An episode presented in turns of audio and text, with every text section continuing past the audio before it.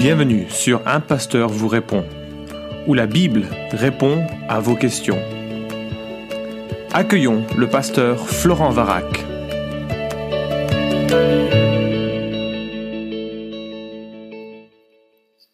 La question est posée. Bonjour Florent, comment pouvons-nous expliquer la présence d'une vision de la cosmologie ancienne dans la Bible?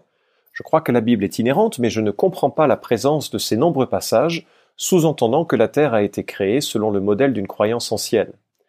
PS, c'est en lisant Job 26 que j'ai commencé à me poser des questions sur ce sujet. Je suis alors tombé sur cette vidéo, entre parenthèses, donc c'est une vidéo sur YouTube postée par Science et Foi. J'ai examiné les différents passages énoncés dans cette vidéo et listés ci-dessous, et je n'arrive pas à réfuter les arguments avancés. Ce qui est assez drôle, c'est qu'après m'être posé ces questions, je suis tombé sur ton article portant sur l'inhérence de la Bible. Que Dieu te bénisse. Fin de la question. Wow, merci pour cette question. Elle est évidemment complexe et puis euh, je savais que ces questions tomberaient un jour ou l'autre. Euh, elles, euh, elles, sont nombreuses d'ailleurs, hein, les réflexions que l'on peut avoir sur nos origines, sur ce que la Bible dit par rapport à ce que la science dit. Alors, euh, je sais que la réponse extrêmement brève de ce podcast suscitera d'autres questions et que je ne peux pas répondre à, l'ensemble. Donc, je vais réduire ta question à une seule, celle de la cosmologie ancienne. Est-ce que la Bible décrit une cosmologie qui s'appuierait sur une cosmologie ancienne que l'on retrouverait dans d'autres peuples? La vidéo que tu cites provient du site de Science et Foi, je l'ai dit. Euh, cette organisation travaille avec euh, Biologos, une organisation américaine dont John Collins est le responsable. Et ces deux organisations affirment que la vision de l'univers de la Bible se rapproche ou s'inspire même des visions antiques pré-scientifiques. Euh, Biologos euh, met en avant une euh, vision du monde très évolutionniste théiste et qui est très très dépendant des découvertes actuelles de la science. Alors, selon les auteurs, hein, cette vision du monde comprendrait une Terre plate. Alors, j'essaie de te décrire euh, un schéma là qui nous est proposé souvent. Donc, tu aurais une Terre plate soutenue par des colonnes, avec euh, entourée de mer, hein, et puis une voûte solide pour le firmament, soutenue par deux colonnes ou par une euh, colonne circulaire. Dans cette voûte euh, céleste circuleraient les astres, et puis euh, cette voûte, elle retiendrait également une autre étendue d'eau qui va au-delà du firmament, au-delà du ciel, et euh, au-dessus de ces eaux encore se trouverait le trône de Dieu. Alors, les auteurs qui disent que c'est une cosmologie biblique disent en trouver des signes dans certains passages de la Bible, et notamment chez Job, Job, par exemple, au chapitre 9, verset 6, nous dit Il fait trembler la terre sur sa base, et ses colonnes sont ébranlées. Euh, tu cites dans ta question Job 26, le verset 11 dit effectivement Les colonnes du ciel s'ébranlent et s'étonnent à sa menace. Et puis euh, le texte incriminé parfois, euh, Genèse chapitre 1, verset 6 à 8, Dieu dit qu'il y ait une étendue entre les eaux pour séparer les eaux des eaux. Dieu fit cette étendue, sépara les eaux qui sont au-dessus de l'étendue d'avec les eaux qui sont au-dessus. Il en fut ainsi, Dieu appela l'étendue ciel, il y eut un soir, il y eut un matin, ce fut un deuxième jour. Voilà, alors est-ce que ce, diagramme euh, est correct? Si ce diagramme représente vraiment la vision de la Bible, eh bien il y en aura deux conséquences. La première, c'est qu'il faut admettre une dépendance intellectuelle et littéraire de la Genèse, et de Job notamment, à des textes antérieurs à leur époque. Moïse aurait donc emprunté les idées de son temps, on parlerait même de la science de son temps, pour décrire le monde tel qu'on se la représentait. Bien entendu, cela voudrait dire que la Bible décrit une cosmologie fausse, qui serait en fait mythique, euh, non réelle. Euh, et donc, la deuxième conséquence, c'est que la Bible ne serait pas inhérente. Alors, euh, c'est vrai que euh, la, notion de la constitution de l'univers est complexe et qu'il y a différentes manières de, lire le texte, mais euh, si vraiment la cosmogonie n'est pas celle qui, est juste, il n'y a pas d'autre échappatoire. Alors je sais ce que les grands écarts hein, de mes amis sur ces questions, ils parlent d'accommodation, c'est-à-dire qu'ils disent que Dieu se serait mis à la portée des humains mal informés de leur temps et qu'il aurait simplement dit les choses telles qu'elles pouvaient euh, tels qu'ils pouvaient se les représenter. Mais de toute façon, ça fait voler euh, en éclat l'inhérence biblique, parce que la, la, Bible tromperait les hommes de tous les temps en décrivant une réalité qui, justement, n'en est pas une. Si je dis à un enfant que le Père Noël lui apporte des cadeaux dans la nuit du 24 décembre, parce que c'est ce qu'il croit, certes, je m'accommode de sa croyance, mais cela n'en demeure pas moins erroné. Donc je m'accommode à l'enfant au prix de la réalité. On ne peut pas avoir les deux. Donc si vraiment la Bible enseigne cette euh, cosmogonie, euh, alors on est dans une situation qui, qui, qui, la Bible décrit quelque chose qui n'est pas réel, qui n'est pas vrai, et donc ça fait voler en éclats la doctrine euh, de l'inhérence. Et donc tu as, tu as raison de souligner ce dilemme, et euh, moi, je, je t'ai dit que j'allais concentrer mon attention dans ce podcast sur euh, la question de cette euh, vision du monde.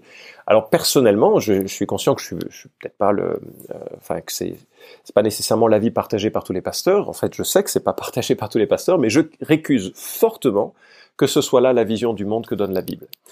Euh, d'abord, il faut bien comprendre que les auteurs de la Bible avaient conscience qu'ils euh, employaient des métaphores. Des métaphores, c'est-à-dire des, éléments de comparaison pour évoquer euh, un enseignement qu'ils voulaient mettre en avant. les auteurs eux-mêmes de la Bible utilisent de différentes métaphores lorsqu'ils parlent de la, de, la terre. J'ai cité Job en introduction, qui joue un, un rôle clé dans cette conception.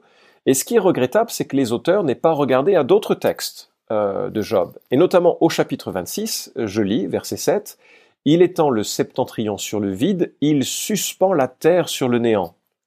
Alors, pourquoi est-ce que je dois prendre les colonnes qui sont évoquées euh, dans un autre texte de Job comme littérales, et puis cette notion qu'il suspend la terre sur le néant comme euh,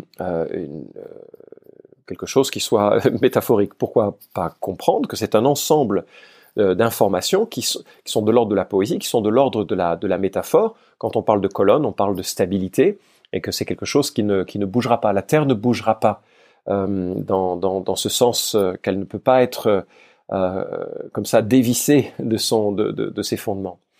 Et, et cette, euh, les auteurs de la Bible étaient très conscients qu'ils utilisaient différentes métaphores. Je viens t'en comparer deux qui sont opposées dans leur conception parce que ce n'est pas l'ordre d'un descriptif euh, euh, cosmologique. Deuxième euh, raison pour laquelle je suis assez mal à l'aise avec cette notion, c'est franchement c'est un anachronisme de la croyance en une Terre plate qui, tu seras surpris de l'entendre, est quand même né au XIXe siècle. On, a cette coutume hein, de croire que tous les gens des temps anciens pensaient à la Terre plate, euh, croyaient en une Terre plate, et que c'est grâce à la science actuelle, euh, euh, la science surtout non religieuse, hein, qui, a, réussi à sortir de cette superstition nos, pensées. Mais, et, donc leur raisonnement est le suivant, donc c'est un anachronisme dans le sens où on croit que à partir du 19e siècle, les populations antérieures croyaient à une Terre plate, donc on reporte forcément cette conception sur l'ensemble euh, des croyances des, temps anciens, y compris il y a 4000 ans, euh, lorsque Abraham existait, ou il y a 3500 ans, lorsque Moïse a rédigé euh, la Genèse. Alors, j'ai dit que c'était une croyance née au XIXe siècle, peut-être tu seras surpris, tu peux lire Jeffrey Russell, qui est un historien du, médiéval, spécialiste du médiéval, qui a écrit un livre malheureusement en anglais qui s'intitule Inventing the Flat Earth, inventer la Terre plate, et qui démontre que c'est une notion finalement assez récente qui avait été utilisée euh, à des fins un peu anti anti religieuses. C'était utile pour la, propagande en tout cas qui, qui contrait les, perspectives euh, religieuses et, croyantes euh, des temps du 19e siècle la plupart des gens pensaient que la Terre avait soit la forme d'une sphère, soit la forme d'une euh, poire. Troisième argument, euh, la dépendance littéraire est vraiment problématique. Euh, et, ça, je, trouve que c'est vraiment trop rapide d'imaginer que parce que les gens de l'époque avaient des cosmogonies, forcément celle de la Bible s'en est inspirée. oui, parce que les récits de la création et les cosmogonies sont radicalement différentes d'avec la Bible et même entre eux. Pour établir une dépendance, il faudrait aligner les temps, les lieux, les concepts et établir une traçabilité. Qu'il y ait des ressemblances conceptuelles ici et là peut refléter au contraire qu'il y existerait une histoire un peu perdue, mais dont la Bible se, euh, porte le garant parce qu'elle est inspirée, contrairement aux récits euh, euh, mésopotamiens ou égyptiens. Deuxième remarque sur cette dépendance littéraire, les récits sont insuffisants en nombre pour établir une cosmogonie homogène. Dire que les populations d'Ougarit avaient une conviction ne signifie pas qu'Abraham l'avait adoptée. Il y a là un saut logique qui attend démonstration. D'ailleurs, une analyse plus fine de la géographie des Mésopotamiens pourrait euh, laisser croire à une terre sphérique. Je te renvoie à un autre livre, encore une fois malheureusement en anglais, un livre de Horowitz, euh, qui parle de la, euh, géographie cosmique des Mésopotamiens. troisième remarque sur cette dépendance littéraire, la datation est problématique On parle souvent de l'influence du récit créationnel euh, d'Enuma Elish, mais ce dernier aurait été euh, rédigé, bien longtemps après la Genèse, au moins trois siècles après la rédaction de la Genèse. Comment alors parler de dépendance littéraire? Alors peut-être qu'il existait des récits euh, proches de Enuma Elish avant, mais il faut encore une fois, faut le, faut les démontrer. Et puis quatrième remarque, tous les récits créationnels antiques offrent une vision du monde qui est radicalement différente de celle de la Bible.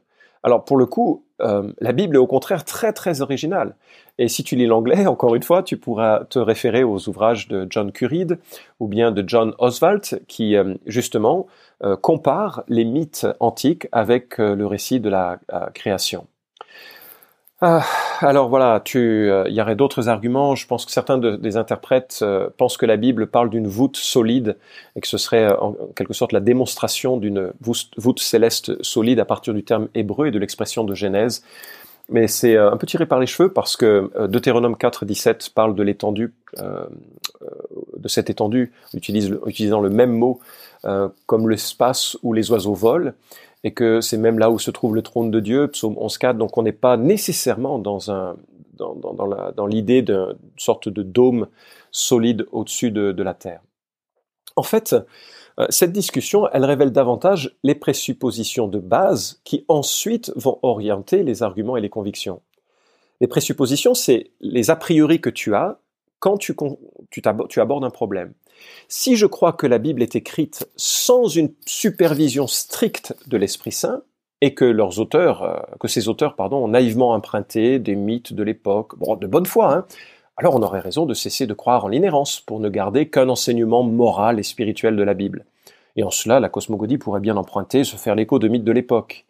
Mais si tu crois par contre que le Saint-Esprit a pleinement supervisé la rédaction des mots de la Bible, alors la construction même de cette cosmogonie est aussi vraie que la résurrection de Christ. Aucune accommodation n'est possible, ni justifiée, ni nécessaire. Alors je termine avec une histoire de la Bible.